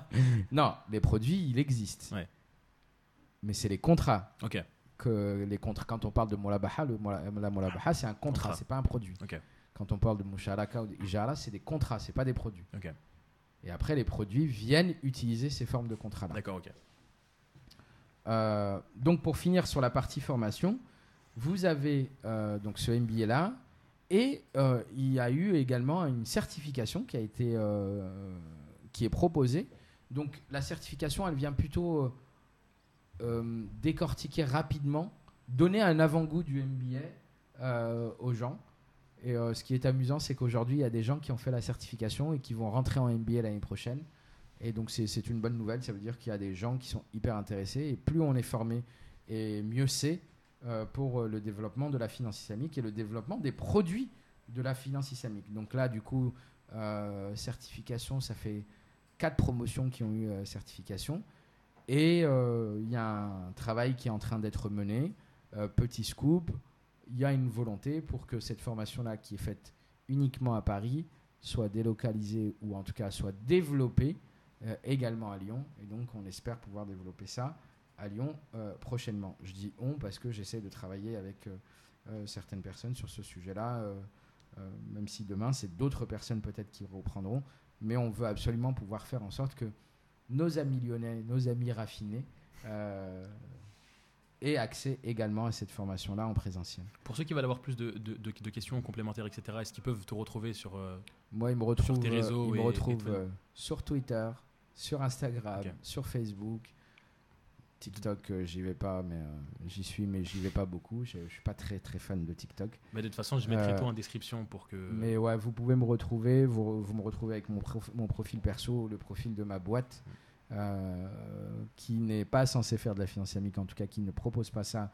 Euh, je propose pas ça à travers mon entreprise, mais en tout cas, euh, on fera en sorte de répondre. je ferai en sorte, en tout cas, de répondre. Je parle beaucoup de moi en on, mais j'arrête de parler de moi en on. Euh, maintenant, j'ai parlé de, de- de formation, donc certificat MBA. euh, et franchement, vraiment bête de programme. Allez voir euh, ce qui est proposé sur le site de Financia Business School. On fait un gros voyage aussi, il me semble. À Et on fait un voyage. Donc, effectivement, on a fait un voyage. cette année, on a fait un voyage aux Émirats. Mhm. On a rencontré des, des gens de l'industrie de la finance islamique aux Émirats. Pour info, par exemple, le- l'État de, l'Émirat de Dubaï euh, a fait en sorte que le- la banque centrale a intégré les normes de la finance islamique comme étant les normes de la banque centrale euh, de Dubaï. Ouais. incroyable. Donc, par exemple, si vous achetez une action euh, du, euh, du marché euh, Dubaïot, Ouais, que ce soit sur le Nasdaq ou, ou l'autre, ça respecte les lois de. ça respecte les principes de la finance islamique euh, lorsque vous achetez. euh, C'est notre ami Ismail qui va être euh, content là. lorsque vous achetez sur des actions dans, dans ces endroits-là. DIFC, qui est, qui, est, qui est le hub financier de Dubaï, donc Mhm. qui est le- le- la partie onshore et pas offshore Mhm. de Dubaï, a fait en sorte que, ce, que la finance islamique soit aussi, soit aussi intégrée. Voilà, et effectivement, donc, dans ce voyage-là, on a rencontré beaucoup de personnalités euh, et beaucoup d'acteurs de, l'industrie de la finance islamique. Et euh, moi, j'avais fait un voyage supplémentaire qui était à Bahreïn. Euh, et Bahreïn, c'est plus un pays où là aussi la Banque centrale a intégré la finance islamique dans sa gestion. Et au-delà de ça, c'est là où on retrouve les structures qui ont normé la finance islamique. C'est dommage que j'ai pas ramené avec moi le bouquin, mais j'avais un bouquin de normes de finance islamique en français qui a été traduit en français Tu me l'enverras en photo, je le mettrai, Inch'Allah. avec plaisir. Et, euh, et, donc, euh, et donc, du coup, bah, euh, les, euh, on a visité justement la, la qui est une des structures normatives de la finance islamique. On a rencontré IIFM, donc International Islamic Financial Market, qui là aussi est, un- est une institution qui, fait, a un rôle d'observatoire et de normes euh, de la finance islamique. Et euh, on a rencontré le CIBAFI, et on a rencontré le CIBAFI, qui est, une, euh, qui est un peu le syndicat de l'industrie finance islamique à Bahreïn. Donc ça, c'est trois institutions qui sont installées à Bahreïn. Et avec ça, on a rencontré, on a rencontré aussi une, un, un banquier euh, de la Kuwait euh, Financial House, K- KFH, euh, donc qui est le troisième plus grand, ou le deuxième ou le troisième plus grand acteur de la finance islamique mondiale. Ouais, le Koweït, machallah, ils sont. Ouais, mais là, c'est la banque Kuwait Kuwait Financial House qui est le deuxième, je, je- si je me trompe pas, voire le troisième. Je pense qu'ils vont passer deuxième. S'ils sont troisième, ils passeront deuxième dans pas longtemps. euh, dans pas longtemps, suite au rachat qu'ils sont en train de refaire. Donc, donc ça, c'est pour la partie formation. Effectivement, c'est euh, hyper intéressant. Et je sais que ceux qui euh, s'inscrivent cette année euh, dans le MBA, je crois que les inscriptions sont closes, mais vous pouvez toujours essayer de négocier et de re- retrouver. En septembre, ils démarrent la, formation. Et donc, ceux qui vont démarrer la formation en septembre auront le même voyage qu'on a fait, mais avec d'autres places financières qui seront visitées. Euh, ils iront à Oman normalement si, si tout va bien. Ils iront à, à Londres si tout va bien. Ils iront, parce que Londres est une grande place de, de- de la finance islamique. Ils iront normalement peut-être, si tout va bien, pour le, le Maroc. Donc si je ne me trompe pas, je sais qu'ils ont tout ça euh, en voyage, euh, en voyage euh, d'études. Donc euh, vraiment, si vous êtes intéressé pour découvrir la finance islamique et en même temps rencontrer les acteurs de terrain et ceux qui vont vous parler terrain de la finance islamique, faites-la cette formation, elle est vraiment intéressante et en plus elle n'est pas si chère que ça. Euh, maintenant j'arrête la partie publicité de cette formation et on va parler plutôt produits finance islamique. Et donc en termes de produits finance islamique, euh, en France il existe beaucoup, pas mal de produits. Euh, on a tous entendu parler de 570 Easy. Euh, Easy, donc E-A-S-I, euh, qui propose des contrats Morabaha, du coup, euh, qui, ont financé, euh, qui ont financé, je crois, plus de 300 millions d'actifs. 300 millions d'euros d'actifs. J'ai entendu parler, ouais. Ils ont dépassé la, la barre des 1000 biens. Oh, largement. Ouais, ouais. C'est 1000 biens, c'est à minima 1000 Ouais, biens par an, en fait, qu'ils font Ah, aujourd'hui. Donc c'est même pas 1000 biens tout court, c'est 1000 biens par an qu'ils font. D'ailleurs, euh, 570 Easy n'est pas une banque, mais est un intermédiaire qui travaille avec les banques. D'accord. Donc qui va travailler avec euh, Shabi Bank notamment, et qui va travailler avec d'autres banques euh, françaises qui, qui souhaitent taire le nom. euh, Mais si vous cherchez, vous pouvez trouver. hein. On Mais ne dira vous pas de partir regarder du côté de Crédit Agricole, par exemple. Par exemple. Je pensais à une autre banque, moi, du coup. Ouais. mais, euh, Tapez et Euh, vous allez trouver, vous pas. Exactement. Euh, je sais que sur les autres produits qu'il existe, si vous souhaitez avoir une banque islamique aujourd'hui, il y a une banque islamique qui propose ça. Alors c'est plutôt une fenêtre islamique, mais vous avez, vous avez la possibilité d'avoir un compte bancaire islamique. Euh, donc ce qui veut dire que votre argent, quand elle est déposée, n'est pas investi euh, euh, n'importe où. Donc elle est investie en respectant votre éthique, C'est- pas la banque de. C'est Shabi. Ah, c'est Shabi. d'abord, Mhm. qui existe depuis, euh, depuis 2009. Mhm. Ensuite, vous avez un nouveau qui vient d'arriver, vous avez deux nouveaux qui sont en train d'arriver. Il y en a un qui a déjà commencé, qui s'appelle Mizen, Misen, ouais. euh, qui a commencé. Euh, et vous en avez un deuxième qui, euh, je ne sais pas s'il a encore démarré ou pas, mais Laymoon, Ouais. qui, qui avait démarré euh, des choses. Je ne sais pas où il en est aujourd'hui, euh, mais euh, ça peut démarrer dans pas très longtemps. Ce Mais qui a été fait cas, par nos frères de, de, TV qui est pied exactement. Exactement, c'est celui qui a créé effectivement Genna TV et Kapchi et tout ça. Donc ça y est, on va être catégorisé et on va nous mettre de côté maintenant. Oh, c'est oh, moi hein. j'assume après, il n'y a aucun problème, j'assume. Donc du coup, effectivement, voilà, ça c'est ça c'est si vous souhaitez avoir un compte. Si vous souhaitez faire des investissements, Hmm. euh, si vous, avez- vous souhaitez inve- investir, vous avez euh, pareil 570 qui a créé d'autres produits, euh, qui avait créé en tout cas un produit via d'investissement via, via une SCPI, donc qui faisait en sorte que vous aviez la possibilité de, de vous créer, c'était un- une forme d'épargne en fait, de compte épargne. Euh, donc là, vous allez les voir eux aussi.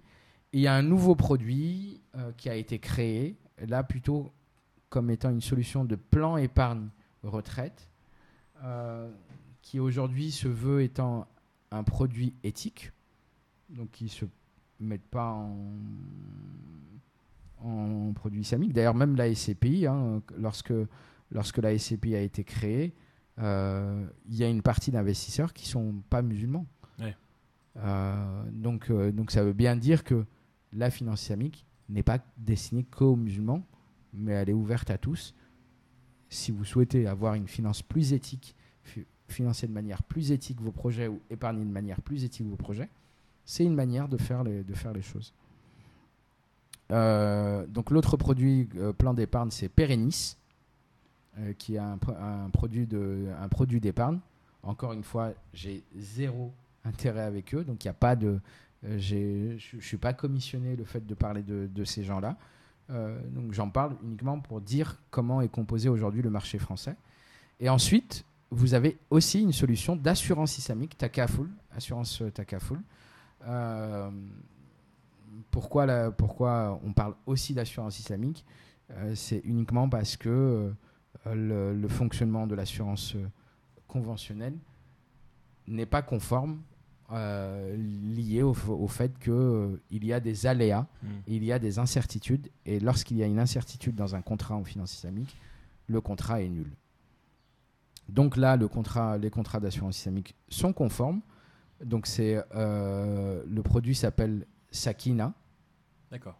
Euh, donc c'est euh, euh, ça a été créé par notre frère euh, Azdin Ramadah, euh, qui lui aussi on l'a retrouvé il n'y a pas très longtemps sur euh, France 2, euh, qui en parle très bien. C'est un frère qui euh, euh, qui a qui a étudié le sujet, qui a qui a écrit un bouquin aussi sur la finance islamique, euh, un bouquin très technique où vous pouvez retrouver plein plein plein de choses. Là aussi, je t'enverrai la photo de la pho- de- de- du livre parce que c'est un livre que j'ai à la maison. On fait pas de la finance islamique si on n'a pas lié ce genre de livre-là. Mhm. Euh, et c'est un livre en français, c'est ça qui est intéressant. D'accord. Euh, et donc, du coup, euh, Azdin Al-Lamda donc, a créé ce, ce- projet de SAAFI, euh, S2AFI, euh, donc, euh, qui, qui, qui essaye d'investir, qui fait de la- de l'assurance islamique. Pour, juste, parce que là on a parlé d'un d'un point de vue particulier, j'aimerais bien qu'on rebondisse sur la partie professionnelle pour les personnes qui ont besoin de, de- de financer leur activité, de, de lever des fonds. Est-ce que tu as connaissance de choses aujourd'hui qui se fait Est-ce que tu veux que je parle de mon mémoire que j'essaye d'écrire et que j'ai pas encore commencé Ou j'ai juste, j'ai juste mon plan pour l'instant? Eh ben vas-y. Euh, Moi j'ai entendu dire que vous, vous faisiez quelque chose aussi, que la BPI... euh, Ah, bah, en fait, euh, oui. en vrai, il y a, il y a- aujourd'hui, est-ce que est-ce qu'on peut est-ce qu'on peut investir de est-ce qu'on peut avoir des financements quand on est entrepreneur? Je vais être honnête, c'est hyper compliqué. Ouais. C'est très très compliqué. Maintenant, il y a des moyens. Si vous faites de l'investissement equity, c'est-à-dire que si vous allez chercher du business angel et qui ne vous demande pas d'effet de levier, qui ne vous demande pas un prêt bancaire en contrepartie, euh, là, euh, ça peut être islamique. Euh, dans les formations que je proposais de temps en temps, je vais vous parler d'une personne hein, qui, a, qui a créé un projet qui s'appelle Muslim Ambition, qui, avait, qui a, en tout cas pour l'instant encore, j'espère, vocation pour euh, investir dans des projets, euh, de- des projets de personnes qui souhaitent faire de l'investissement, mais plus euh, de l'investissement de manière islamique. Donc, donc il existe. Le droit français nous le permet, puisque le droit français, par exemple, a, mis dans ses textes, donc, quand elle parle de finance islamique, elle, met, elle a mis trois formes de contrat, donc ijara, istisna et morabaha. Euh, donc euh, ijara, c'est une forme de contrat de crédit bail. Morabaha, c'est ce qui s'apparente à du crédit vendeur. Euh, mais un crédit vendeur qui respecte, certaines règles quand même, notamment sur les, problématiques de pénalité de paiement. Et ensuite, le dernier qui serait celui de euh, donc Ijala, non, Istisna, qui est un contrat qui s'apparenterait à un contrat de fabrication. Euh, et en vrai, euh, si, si, le, si, si la finance n'a pas eu de difficulté à s'installer en France, c'est parce que le droit français était déjà assez bien façonné pour pouvoir euh, l'intégrer rapidement. On a juste éclairci les choses et on a juste nommé les choses dans le droit français. À travers ce- cette circulaire, ou cette instruction fiscale du coup plutôt, c'est plus une instruction fiscale qui émane de Bercy directement. Euh, Pourquoi j'en suis venu là? Parce qu'on parlait d'autre chose avant. On parlait de la, la facilité d'investissement. Ouais, on parlait de, de- de facilité d'investissement. Et donc, il y a, il y a aussi un, quatrième, une quatrième instruction qui a parlé de, de sukuk, qui sont euh, les sukuk, c'est le, euh, c'est un sec et des sukuk. Euh, et les c'est euh, c'est- de l'investissement obligataire. C'est ce qui s'apparenterait aux obligations aujourd'hui. D'accord. Sachant que les obligations aujourd'hui, bancaires, ne sont pas islamiques. Ouais, ouais. Très clairement, il n'y Voilà. a, rien d'islamique dedans. ouais. Mais les soukouk, on, on prend l'état d'esprit des obligations D'accord. et on en fait un produit avec un actif. Euh, systématiquement, on met un actif en contrepartie. Donc, donc de ces, fa- avec ces, ces- ces différents contrats-là, on a la possibilité de faire, de, de faire du financement. Est-ce que- est-ce qu'il y en a difficilement? Pourquoi? Parce que je pense qu'il y a plusieurs problématiques. La première des problématiques pour moi, c'est le consommateur lui-même. C'est que le consommateur n'a pas été demandeur. Je ne remets pas la faute sur vous. Mais si vous ne faites pas des demandes, si vous n'allez pas voir vos banques et vous dites je veux investir, mais je veux que ce soit fait de manière qui respecte mon éthique. Si vous ne dites pas les choses, bah, les banques en face vont dire bah, il n'y a pas de problème en fait. Il n'y a pas de souci. C'est offre-demande, hein, c'est bête et méchant. C'est, c'est dans, dans le commerce, il n'y a ni religion, ni. C'est offre-demande. Si une grande majorité de personnes Mm. vont voir les banques aujourd'hui et demandent, euh, elles vont sentir le filon et elles vont mettre en place des, des choses. À savoir qu'elles le font déjà dans les pays étrangers, mais parenthèse fermée. L'argent n'a pas d'odeur. Exactement. La, la Société Générale, Vas-y, vas-y. la Société Générale pro- propose des produits de finance islamique dans les autres pays. Mm. La BNP, La Crédit BNP, Agricole, Crédit Agricole, HSBC. HSBC. Tous ces- tous. toutes ces banques-là ont des contrats de finance islamique, ont des produits euh, finance islamique dans les pays du Moyen-Orient notamment, Qui parce qu'il y a une demande. qui respectent des normes, qui sont sharia compliance, avec des, des, des, des sharia à bord, avec des savants, etc. Et tout. Allez sur Internet, vous allez tout trouver. Mais, mais vraiment, c'est. Et, euh, et c'est pour ça aussi, quand on veut, on peut. On va saluer la prouesse de, de nos amis de chez euh, Naali, mashallah, ouais. qui, qui, euh, qui se sont mis dans cette vision-là. D'ailleurs, je vous invite à aller voir Naali, c'est des produits de safranothérapie. Euh, je sais pas si Jafar, tu as, la boîte ici. Pas la boîte, Ah, mais j'ai le produit. ah bah voilà, bah nickel. Il vous le montrera. C'est des produits en fait euh, faits à base de, de safran, donc euh, anti-stress, euh, qui font énormément de choses. Voilà, des petites gummies comme ça, c'est ça. Et, et qui se sont mis pas, dans. que j'ai pas pris. D'accord. Du coup, ça va, je suis pas stressé, Ouais. mais que j'aurais pu prendre avant parce que il y a des coups de stress des fois ici. hein. Machallah. Et, euh, et en fait, on réussit à lever, euh, alors je, dis- je dirais pas euh, les chiffres, mais euh, vraiment beaucoup d'argent, s- 100% euh, de manière licite. De manière éthique, oui. de manière éthique. Parce que du coup, on peut le faire. En Et réalité, ils ont on même aujourd'hui, on, on peut le dire parce qu'ils communiquent dessus. Jean-Michel. Jean-Michel. Jean Michmich. Jean Michmich, comme on l'appelle, Jean-Michel Aulas. Jean-Michel Aulas au sein de leur société. Alhamdulillah, ça fait plaisir de voir cette prouesse-là, mais parce qu'ils ont fait l'effort, comme tu disais. Ouais. Voilà.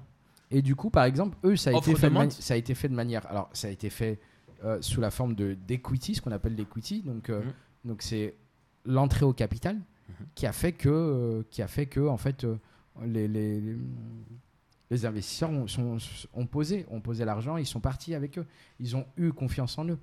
Donc, en fait, c'est ça le truc, c'est que si on veut que ces choses-là se développent de plus en plus, il faut que vous, comme moi, allons voir nos banques, allons voir les institutions de finance, de financement et de leur dire, moi, ça ne me va pas. Mm. Aujourd'hui, la BPI, par exemple, propose des prêts d'honneur. Prêts d'honneur, il n'y a pas de souci. Malheureusement, la contrepartie, c'est qu'il faut qu'il y ait Un un, levier. un levier et donc il faut qu'il y ait un prêt bancaire à côté. Et donc là, bon, bah, ça pose problème. Euh, mais en tout cas, un prêt d'honneur, c'est possible. Euh, attention juste à ceux qui vous disent, euh, je ne citerai pas le nom de ceux qui vous disent ça, mais vous avez des structures qui vont vous dire, mais nous, euh, on propose des financements euh, qui respectent l'islam. parce que c'est des gens qui m'ont abordé une fois. qui m'ont abordé une fois en tant qu'entrepreneur en disant mais si vous avez besoin d'argent, nous on fait de la microfinance, qui respecte votre, éthique C'est un imam qui nous l'a dit. C'est pas parce qu'il est imam qu'il est en capacité de parler. Euh, pour moi, il faut qu'il ait et les, notions de, euh, d'économiste, de droit et, euh, et, de, et de droit musulman. Donc il faut qu'il ait au moins un minima les trois. Donc, tout à l'heure, quand on disait la finance islamique, c'est trois éléments c'est le fiqh al-mu'amalat, l'économie. Souvent, c'est des gens qui ont très peu de fiqh mu'amalat et, et qui ont zéro économie Ouais. Et qui vont venir euh, vous expliquer comment, comment on doit faire euh, la finance. Donc non, Euh, laissons ça à des gens qui, ont vraiment, qui sont vraiment outillés pour parler de ça. Donc pour re- rebondir, pour rebondir sur, sur ce qu'on disait, je regarde l'heure qui tourne en fait et, je- et je me dis euh, que les 1 heure on les a dépassées. mais- Largement. mais, euh, mais c'est euh, bien. Pour revenir sur, sur la partie. Où est-ce qu'on s'était arrêté? Parce que des Sur fois, la ça m'a. microfinance. Sur la, microfinance, microfinance, sur- sur les gens qui- sur ceux qui vous disent Ouais. que vous pouvez, euh, que vous pouvez investir de manière euh, qui respecte votre éthique et tout. Euh, Méfiez-vous parce qu'en réalité, elle, ne respecte pas. elle ne respecte pas de par le contrat en lui-même en fait. Donc lisez bien le contrat et vous verrez. Ou même si vous voulez que je le lise, si vous voulez faire lire ça à d'autres personnes, lisez-les et vous allez voir que c'est pas du tout euh, euh, compatible avec votre éthique religieuse Mm. faudra qu'on continue à se battre. Je pense que c'est des gens qui sont de bonne volonté. Ces gens-là ont voulu faire ça pour permettre à des gens qui n'ont pas accès au financement bancaire euh, d'avoir des financements. Mais ils se sont loupés.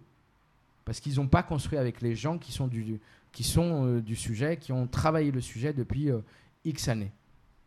Et donc j'invite ces gens-là, qui proposent ces produits-là, à rencontrer les gens qui, ont, qui sont soit diplômés en finance islamique, ou soit qui sont aujourd'hui des, euh, des organismes spécialisés dans ce sujet-là, qui vous accompagneront demain à faire en sorte que ce type de contrat soit compatible sans qu'on l'appelle euh, islamique. hein. Moi, j'invite Oui. ces, ces structures-là qui veulent, qui sont de bonne volonté, qui veulent proposer des produits accessibles à tous, d'ailleurs sans qu'on appelle ça islamique, mais juste faites vérifier ça aux bonnes personnes.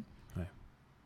Moi, je vous invite par exemple à rencontrer euh, un cabinet comme IFAS, euh, qui, a, qui est spécialisé, qui est reconnu mondialement euh, sur, sur cette, sur cette thématique-là de la finance islamique. hein. Ils, sont, ils sont sur toutes les places. C'est un cabinet qui est sur toutes les places de finance islamique mondiale.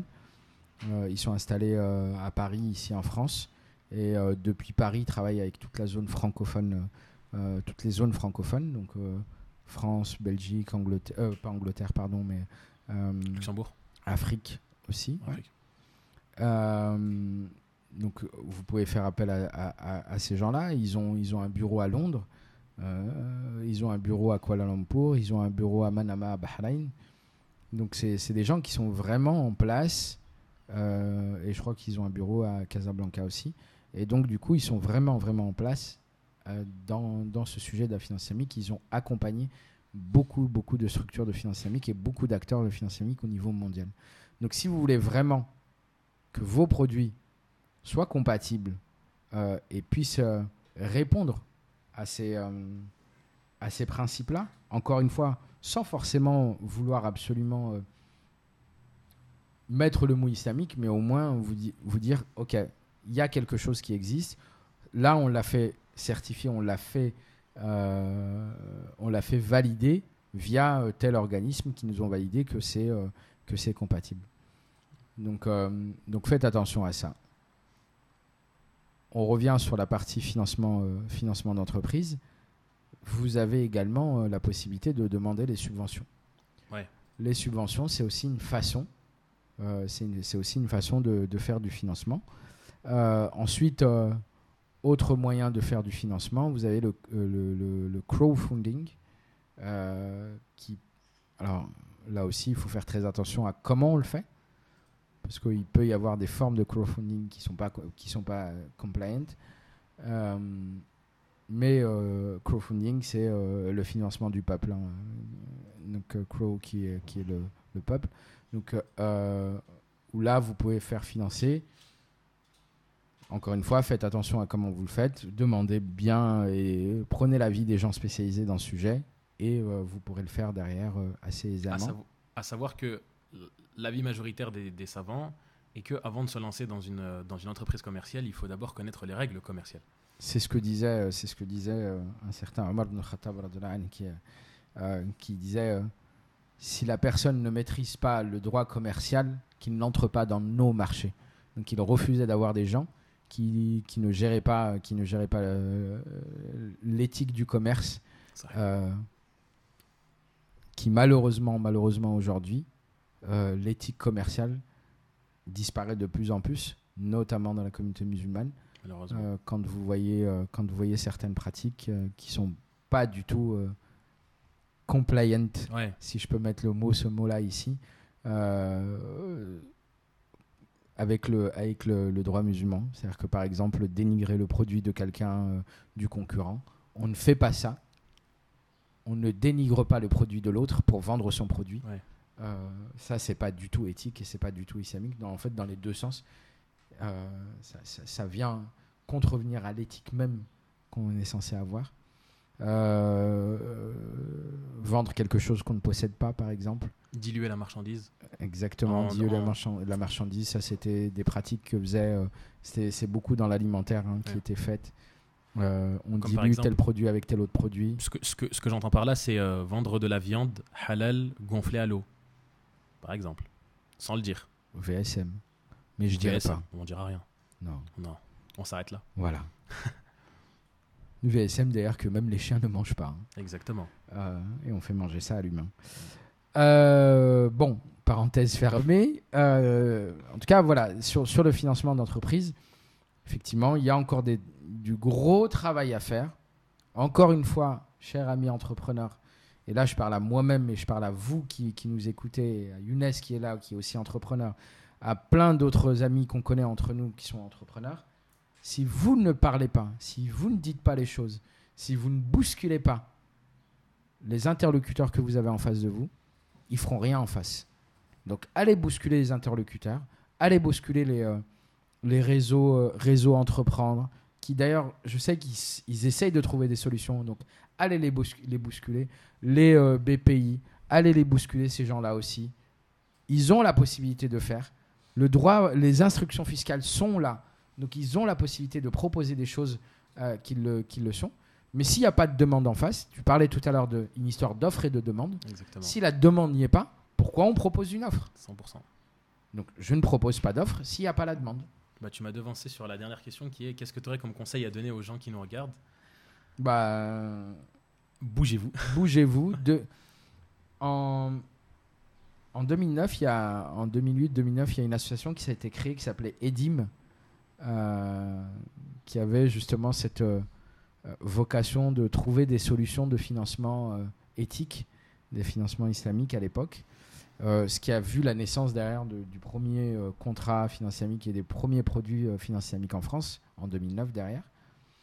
Euh, c'est les gens qui avaient travaillé à l'époque avec le ministère des, Finances, euh, le ministère de l'économie et des Finances euh, à Bercy euh, sous, euh, sous la houlette d'une certaine euh, Christine Lagarde qui est aujourd'hui euh, euh, directrice de, de la BCE. Et du coup, eux, ils étaient... euh, et pourquoi je parle d'eux? Parce que eux se considéraient être des consommateurs. Hmm. pas uniquement des consommateurs, mais des consommateurs qui soient acteurs de ce qu'ils de ce qu'ils consomment, qui soient acteurs d'une finance plus éthique, qui soient acteurs d'une finance différente. Regardez aujourd'hui, de plus en plus se développe. euh, on a parlé, tout, moi j'ai dit je- tout à l'heure, je, je parlais de finance éthique. On a de plus en plus des gens qui veulent une finance plus éthique, qui n'est pas forcément islamique. Mais on parle aujourd'hui de la green finance. Hmm. C'est quoi la green finance? C'est c'est des finances, c'est du- c'est c'est de la finance qui va faire en sorte que lorsqu'on investit, on investit dans des projets que la banque ou les systèmes, le système bancaire va investir dans des projets qui vont respecter euh, l'environnement. Compatible là aussi avec euh, le, le- le droit musulman, puisque le, le droit de l'environnement, c'est- des choses, même si aujourd'hui dans la pratique c'est pas le cas, Ouais. mais dans les valeurs même de, du droit musulman, l'environnement a un droit. Bah, Il y, a- il y a un livre de, de l'Institut Sira que vous Ouais. trouvez euh, qui explique euh, parfaitement euh, ce qui a été mis en place à l'époque euh, du prophète Mohammed à Médine comme préservation de l'environnement, comme mécanisme euh, par rapport au circuit d'eau, eau usée, etc. Je vous invite à, je vous invite à, à- à- à- à aller le voir. Pareil, on vous mettra la photo du, du, du livre, Inch'Allah, au montage. Donc, du coup, aujourd'hui, on a de plus en plus de finances éthiques. Ouais. Je pense à, je pense à un- une banque, alors, elle n'est pas islamique, certes, mais en tout cas, elle se rapproche, elle essaye de se rapprocher d'une certaine éthique.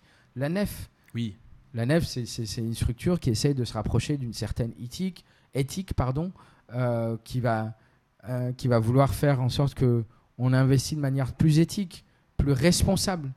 Donc, devenez consommateur.